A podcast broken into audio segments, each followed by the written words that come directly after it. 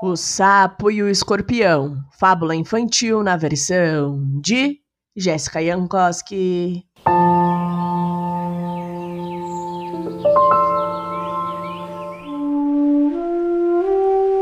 Certa vez, um sapo e um escorpião estavam parados, cada qual cuidando da sua vida.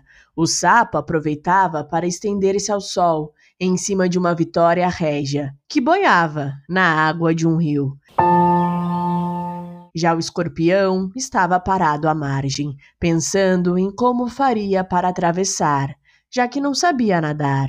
Como era muito importante para ele chegar do outro lado, resolveu pedir ajuda para o sapo. Ei, amigo sapo! Ele disse. Que tal me dar uma carona até a outra margem do rio? De jeito nenhum! Todo mundo sabe que o escorpião é uma criatura traiçoeira. Se eu te ajudo, termino morto com o seu veneno.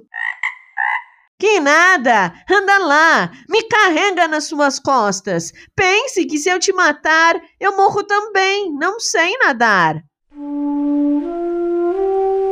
O sapo refletiu e achou lógico o argumento do escorpião, então concordou.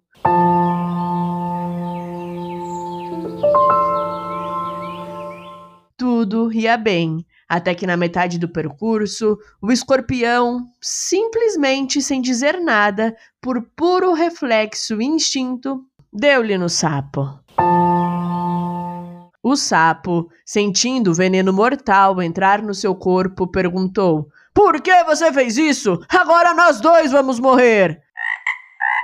Me desculpe, eu juro que foi sem querer. Eu não queria. Pelo visto, essa é minha natureza, meu amigo. Eu não consegui mudá-la. Eu sinto muito.